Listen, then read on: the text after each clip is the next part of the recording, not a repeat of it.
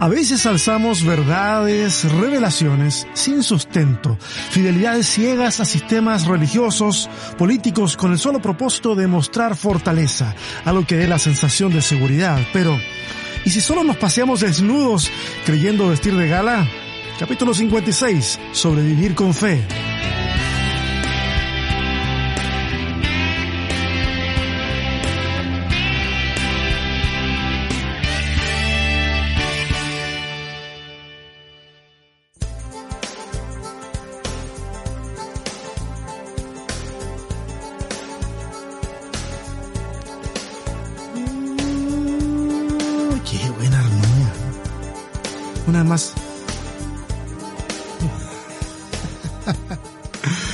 Buenas, ¿cómo están? Qué gusto poder regresar esta semana a hacer este, este podcast que tanto me gusta, que es sobrevivir con fe.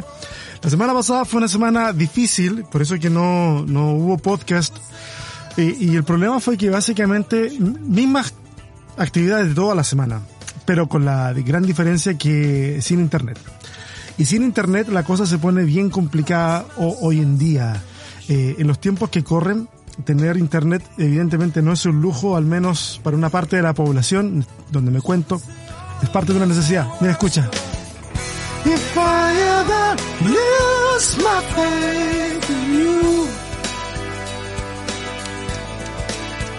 Qué buena canción.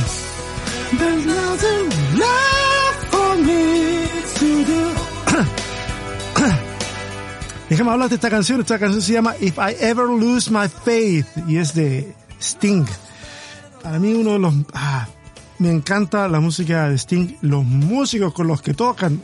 Wow, es, es impresionante. Esta canción salió en el 93. Yo tenía, yo tenía el disco, de hecho, ¿ah? el CD de- del álbum Ten Summoner's Tales. Y estuvo buenísima, buenísima la canción. Y aquí habla acerca de perder la fe. Es un, es una temática súper abierta porque habla acerca de perder la fe en la, en la ciencia, en, la, en los medios de comunicación, en la política, en la religión, pero hace esta, esta vuelta como de que si alguna vez pierdo la fe en ti, entonces ya no tengo nada más que hacer. Eh, algunos han especulado de que se trata de una canción donde habla de Dios. No creo que hable acerca de Dios. Posiblemente hable de alguna persona, pero el, el asunto es que lo deja ahí en el limbo, así como en el aire, de saber en realidad a quién va dedicada la canción. Lo que sí es que es una excelente canción, súper buena. Y creo que tiene, tiene que ver este, esta especie como de decepción o escepticismo al sistema que muestra esta canción, creo que se adapta justo para el capítulo de hoy. Pero déjenme contarles un poquito más. Eh, bueno, la semana pasada difícil, eh, a- no pude hacer algunas cosas que hago con Amor Original, no pude tomar ciertos cursos que estoy tomando por eh, online, así que fue una situación compleja. Más mis hijos estudiando eh, online difícil, sin internet. Tuvimos que conseguirnos un, teléfono y usarlo como hotspot y con eso suplimos la situación, pero no era suficiente. El capítulo de hoy hace referencia a, porque si se dieron cuenta cómo se llama el capítulo, el rey está desnudo y hace referencia a un cuento danés. Por lo menos, esta es, esta es la parte, esta es la versión famosa, eh, pues, porque la historia viene de mucho antes, pero este cuento danés de 1837 eh, acerca de, de este rey y, y de una historia que les voy a contar, eh, se puso por escrito en, en, ese, en ese tiempo y se llamó un, El nuevo traje del emperador. Así se llamó el cuento. Así se llamó originalmente. Lo que pasa es que el nombre de la, del, del capítulo de hoy no es exactamente el nombre del cuento, sino de una de las expresiones que aparece en el cuento. ¿Lo conocen? ¿No lo conocen? ¿Lo han escuchado alguna vez? Se los recuerdo para los que lo han escuchado, se los cuento para los que a lo mejor no tienen idea de qué se trata este cuento. Voy a leerles una narrativa que armé de acuerdo a las memorias que tenía yo de este cuento.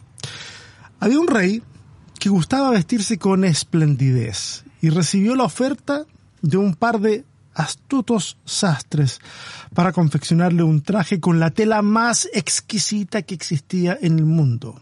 Pero, ¿qué hacían? ¿Qué hacía tan extraordinaria a esta tela?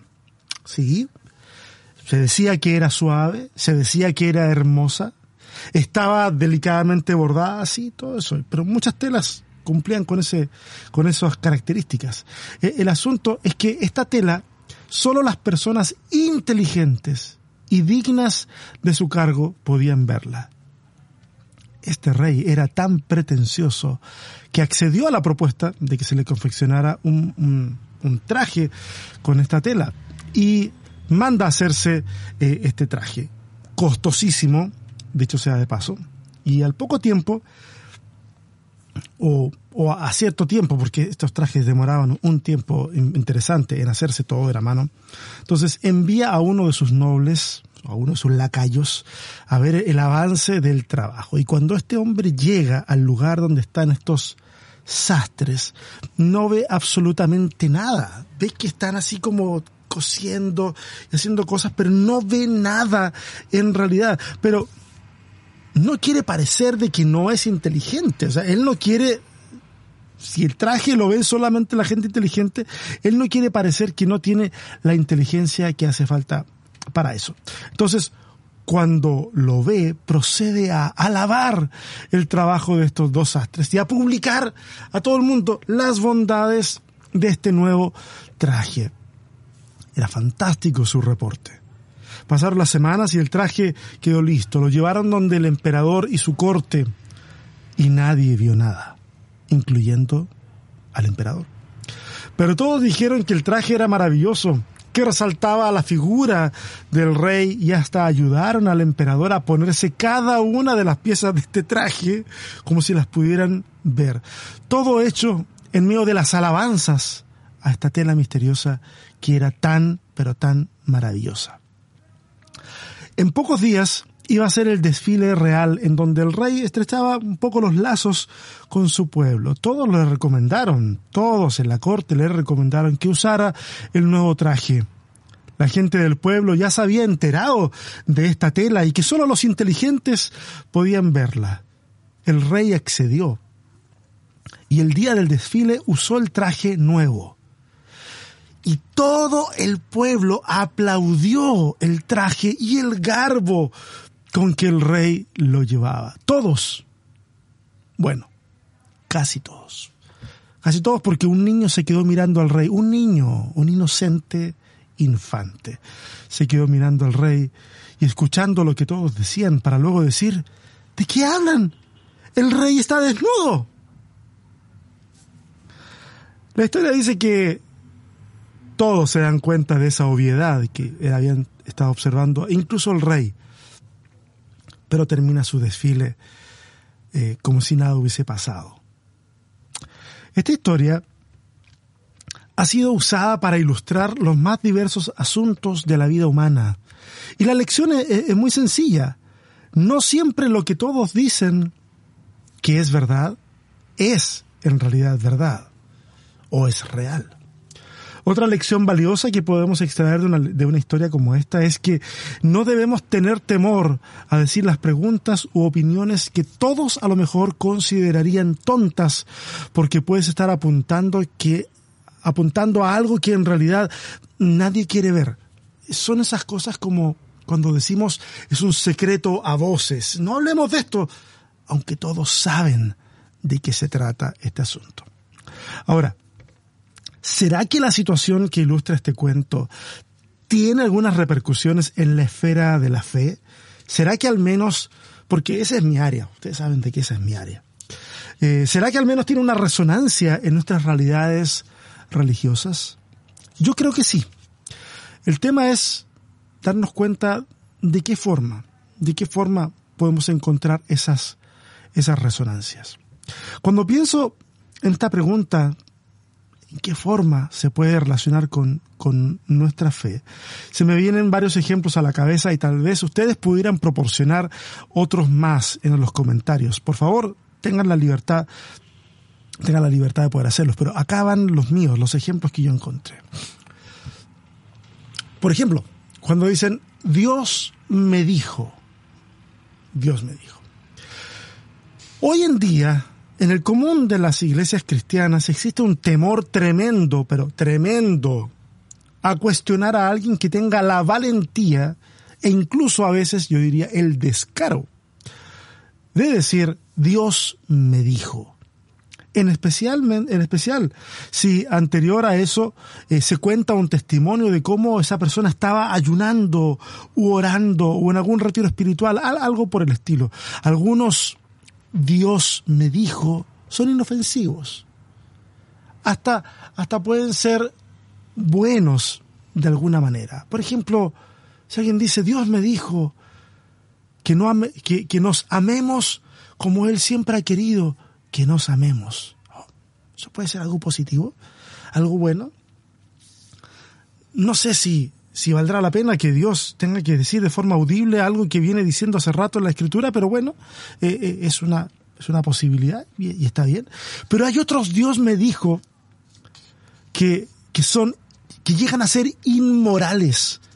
Como por ejemplo, Dios me dijo que tienen que dar hasta que pueda comprarme un avión privado.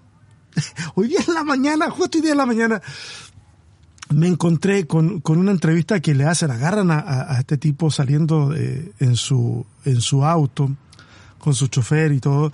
Estoy hablando de Kenneth Copeland, un famoso predicador de la prosperidad de los Estados Unidos, y, y la periodista le, empieza a preguntar respecto de, del avión que se había comprado y él había dicho, escuchen lo que había dicho, de que él no podía permitirse viajar en un vuelo comercial rodeado de demonios. Esa es su expresión. Eh, la verdad que debo decirlo, sin ningún tapujo, Kenneth Copeland es un... está enfermo esa persona. Honestamente, no suelo hablar de, de, de muchas personas de forma directa en el podcast, pero este hombre está enfermo, está enfermo, totalmente desconcertado por la entrevista porque no tiene un discurso preparado, eh, no sabe cómo enfrentarla, cambia de humor a cada rato, a ratos como que regaña a la periodista, después le dice, está fantástico, eh, me encanta su programa y la abraza, y que es un show, una payasada. Y, y, veo que este tipo con gran frecuencia va a hablar acerca de, de Dios me dijo, y, es realmente lamentable todas las, eh, consecuencias que trae su forma y las cosas que va a decir cuando después de decir Dios me dijo, pum, suelta algún tipo de mensaje. Eh, el Dios me dijo en muchos lugares es una catapulta al reconocimiento congregacional o denominacional. Algunos incluso usan la experiencia para mejorar, esta de que Dios les habla, para mejorar sus sermones o hacerlos más impresionantes. El otro día un amigo en una clase traía a la memoria algo que, de lo cual yo, yo ya sabía, eh, gente que de repente está predicando y hace como que los que están viéndome saben lo que estoy haciendo. Sí, señor, ¿cómo? ¿Cómo? Ah, ok. Sí, sí, yo les voy a decir. Dice el Señor y comienzan a, hablar, hacen un show ahí y la gente está pero oh, así como extasiada porque tienen delante de, de ellos a un hombre o una mujer que es capaz de escuchar la voz de Dios de manera audible. Yo estoy seguro que un montón de personas en esas audiencias seguramente piensan que algo anda mal, pero nadie dice nada. El rey está ahí desnudo y se pasea frente a todos y nadie dice nada. Porque luego una experiencia emocional es suficiente para validar lo que ahí está ocurriendo y decir, si esto no fuera de Dios, no podría haber pasado lo que pasó. Y eso es un terrible error porque las emociones, si bien son hermosas, y sin duda fueron puestas por Dios para proveernos formas saludables de interacción con lo que nos rodea y con otras personas, también esas mismas emociones son susceptibles a ser tremendamente manipuladas por cualquiera con un poco menos de escrúpulos. Yo pienso, ¿Y si las iglesias de prosperidad admitieran su desnudez? Admitieran que sus afirmaciones no pueden ser sustentadas ni en el buen razonamiento, ni tampoco a través del texto bíblico. ¿Qué pasaría si se admitiera la desnudez? Tenemos que reconocer que muchas de las cosas reales, entre comillas, que suceden en ciertos círculos religiosos, no son manifestaciones sobrenaturales, sino prácticamente programación neurolingüística a la que, eh, en la que se hace un buen trabajo de marketing, se le hace un buen trabajo de marketing, afirmando que detrás de todo eso está Dios, por delante o por detrás, pero ahí está Dios. A veces, por esfuerzos de los mismos miembros o por una cuestión probabilística, las cosas funcionan. Y esa idea de que, eh, de que el sistema funciona se instala todavía mejor ahí. Pero ¿qué pasa cuando las cosas no funcionan?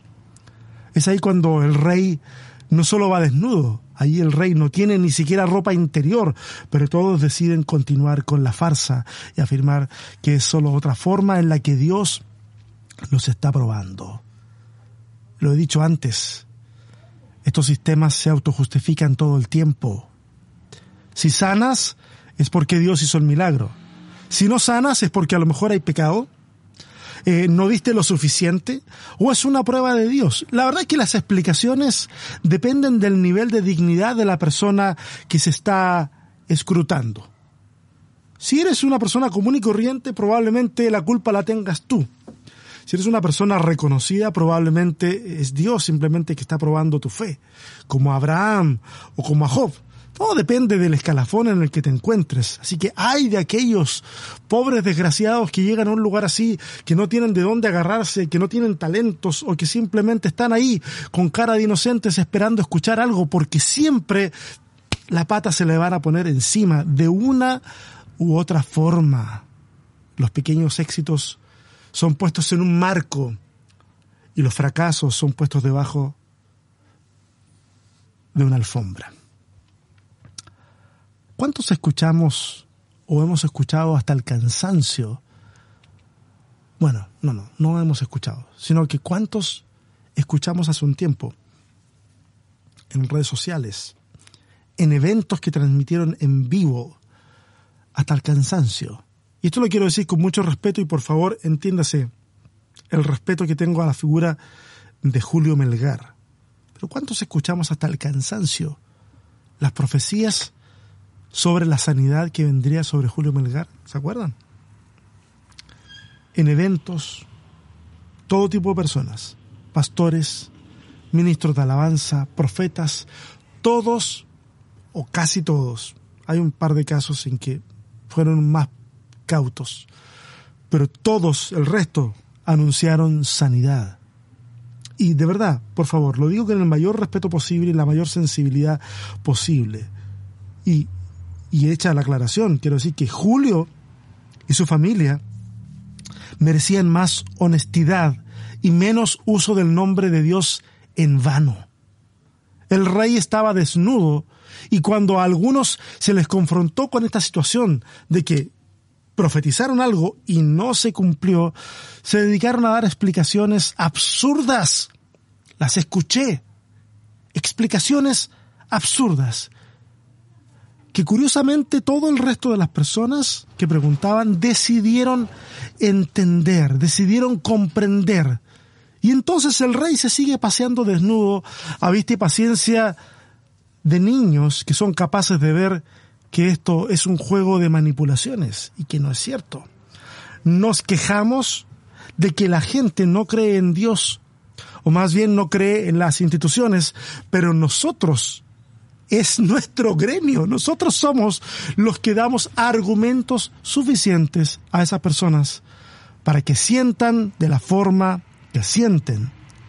Y frente a situaciones así, a la que acabo de mencionar, y a otros excesos de otros lugares en donde claramente hay manipulación frente a situaciones así.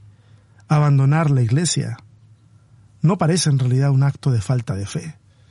En muchos casos parece más un acto que vela por la salud mental. Salir de un espacio tóxico de manipulación. Salir de una secta. Pero ¿qué tal si las iglesias reformadas también admitieran su desnudez? Admitieran de que hay verdades, entre comillas, que no son tan verdades.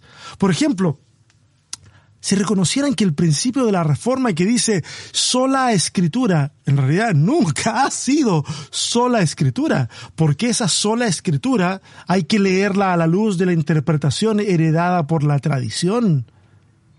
No es. No somos una tabla rasa sobre la cual vamos a ir a la escritura y, nada más y, de acuerdo a cómo vamos interpretando va a estar bien. No se tiene que leer de acuerdo a la tradición, a esa tradición, a la tradición reformada. O que el libre examen de la Biblia, del cual también se habla mucho en el tema de la reforma, solo es válido hasta que fulanito llega a conclusiones que no se adaptan a la confesionalidad en particular. No estamos hablando ni siquiera de una herejía, simplemente de una desviación de ese pensamiento. En ese círculo, ahí hay una supuesta verdad que a lo mejor no es tan absoluta. ¿Y qué sé aquellos que se llenan la boca con la expresión sana doctrina? Admitieran que cuando usan esa expresión que dicen haber sacado de la Biblia, y de hecho está en la Biblia, dice, ahí dice, habla de la sana doctrina, pero qué tal si se dieran cuenta de su desnudez o de la desnudez de sus argumentos y admitieran que eso no tiene nada que ver con lo que la Biblia dice, que no tiene que ver con un conjunto doctrinal monolítico, sino que, de acuerdo al texto, tiene que ver con prácticas comunitarias que sanan en el contexto del amor al prójimo. ¿Qué tal si por ahí también se reconociera la desnudez? Cuestión que otros son capaces de ver, pero nadie quiere admitir. ¿Y qué tal también si los que estamos más, porque aquí yo disparo parejo, si estamos los que estamos más en el ala progresista, admitiéramos que un montón de conclusiones a las que nosotros llamamos el verdadero sentido de este pasaje, con, con un otro sonsonete, usted póngale que usted quiera, yo, a mí se me van ocurriendo conforme voy avanzando con el podcast. Eh, ¿Qué tal si en vez de admitiéramos que cuando decimos eso, en realidad solo se trata de una propuesta más dentro de, una, de un océano de propuestas interpretativas. ¿Qué tal? Puede que lo que digamos, de verdad, tal vez tenga más apoyos, no sé, epistemológicos, pero podemos, desde una tradición, la que sea, apoderarnos del sentido del texto bíblico, apoyados, entre otras cosas, en las ciencias sociales, como se hace desde el ala más progresista. Porque si lo que pretendemos es el diálogo, si lo que pretendemos es eh, el diálogo entre personas, el diálogo interconfesional e incluso el diálogo interreligioso, si pretendemos eso y nos queremos alzar con algo absoluto, en realidad eh, se acaba el diálogo, porque ¿cuál es el sentido? ¿Querer convencer al otro que yo tengo razón? Ahí no hay diálogo, ahí lo que hay es proselitismo, colonización, cualquier cosa, pero no hay diálogo. Admitámoslo. Estamos entrenados, todos nosotros, para ver lo que queremos ver. Interpretamos la realidad como nos conviene. Y si tenemos el suficiente quórum, entonces también podemos salir a un desfile llenos de orgullo, creyendo portar un traje fabuloso, cuando en realidad, cuando en realidad estamos en pelota, desnudos. Solamente hay un consenso que dice que lo que nosotros decimos existe, es cierto. Estamos llenos de personas, y nosotros también lo hemos hecho, que recurren a argumentos falaces al decir que ellos o ellas o nosotros podemos escuchar la voz de Dios porque tienen, porque tenemos algo que el resto no tiene o que el resto no entiende porque le falta dirección del Espíritu o porque, oh, no, no, no, tus ojos, tus ojos aún están velados para ver los misterios que nosotros sí hemos podido ver. Y, y, desde las áreas que son más académicas, de repente nos gusta decir como, cosas como, ah, lo que pasa es que tiene sesgos epistemológicos, fallos formativos en su academia y otras frases rimbombantes que nos hacen sentir que esa es otra discusión que podemos ganar. los del ala profética van a decir, no, no, no, lo que pasa es que este cumplimiento es un doble cumplimiento de la profecía, es una telescopía profética, que en realidad es una expresión muy fancy, muy elegante para decir no tenemos idea de lo que estamos hablando, pero esta expresión suena bien como para explicar y darnos un aire de que sí sabemos, porque nos hemos y esto lo digo desde la teología también, nos construimos todo un lenguaje técnico para expresar cosas que son sencillas, con todo el objetivo de mostrarnos intelectuales capaces de poder dialogar con otras áreas del conocimiento cuando en realidad debiéramos dar un paso hacia el lado de la humildad y explicar de forma más sencilla cosas que son más sencillas. No sé si se acuerdan del meme de hace un par de semanas este de, de yo cantando echó a la mar los carros del faraón y luego ahí muy deprimido, eh, sin pruebas arqueológicas al respecto. Hubo gente que respondió muy duramente y citando algunos documentales. Tuve la oportunidad de revisar uno que hablaba supuestamente de las pruebas científicas del cruce del Mar Rojo. Eh, ya cuando lo vi me causaban dudas la información que parecía en realidad una especie de collage periodístico.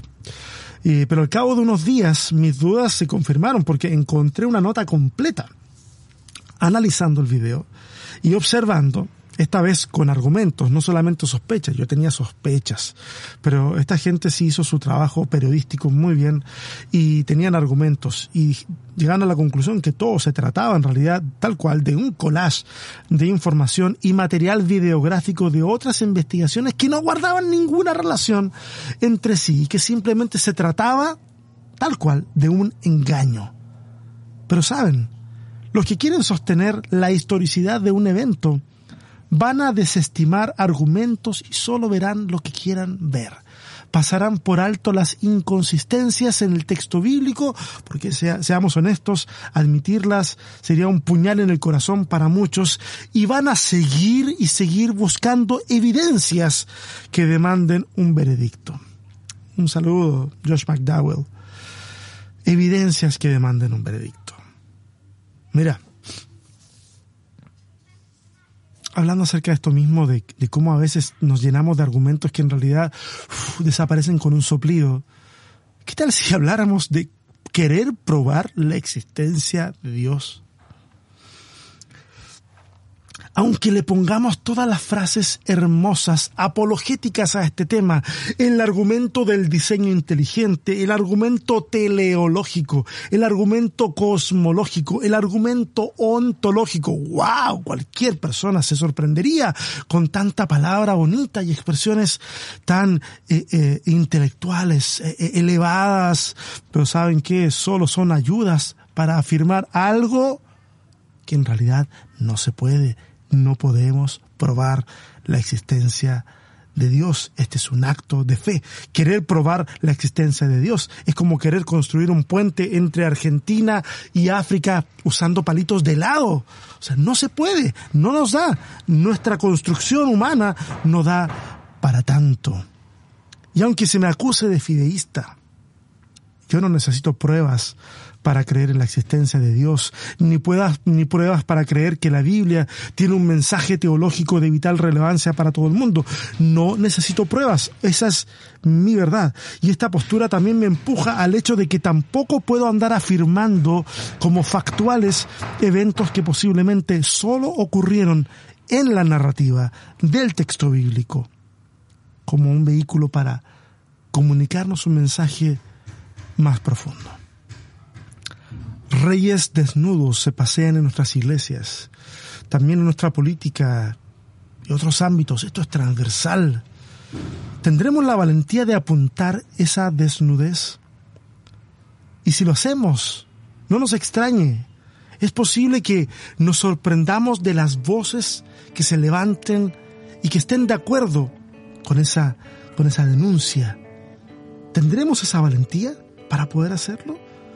Porque tal vez esos trajes no requieran de inteligencia superior para ser vistos, o de títulos académicos, o de espacios en la jerarquía eclesiástica. Tal vez no requieran de nada de eso, porque nunca han existido. Tal vez lo único que falta es que como cristianos, como seres humanos en realidad, abracemos un poquito el sentido común para darnos cuenta no solamente de la desnudez de otros, también para darnos cuenta de nuestra propia desnudez. Siempre es un placer estar con ustedes en este podcast semanal. Espero que tengan un excelente fin de semana. Nos vemos la próxima. Mayéutica.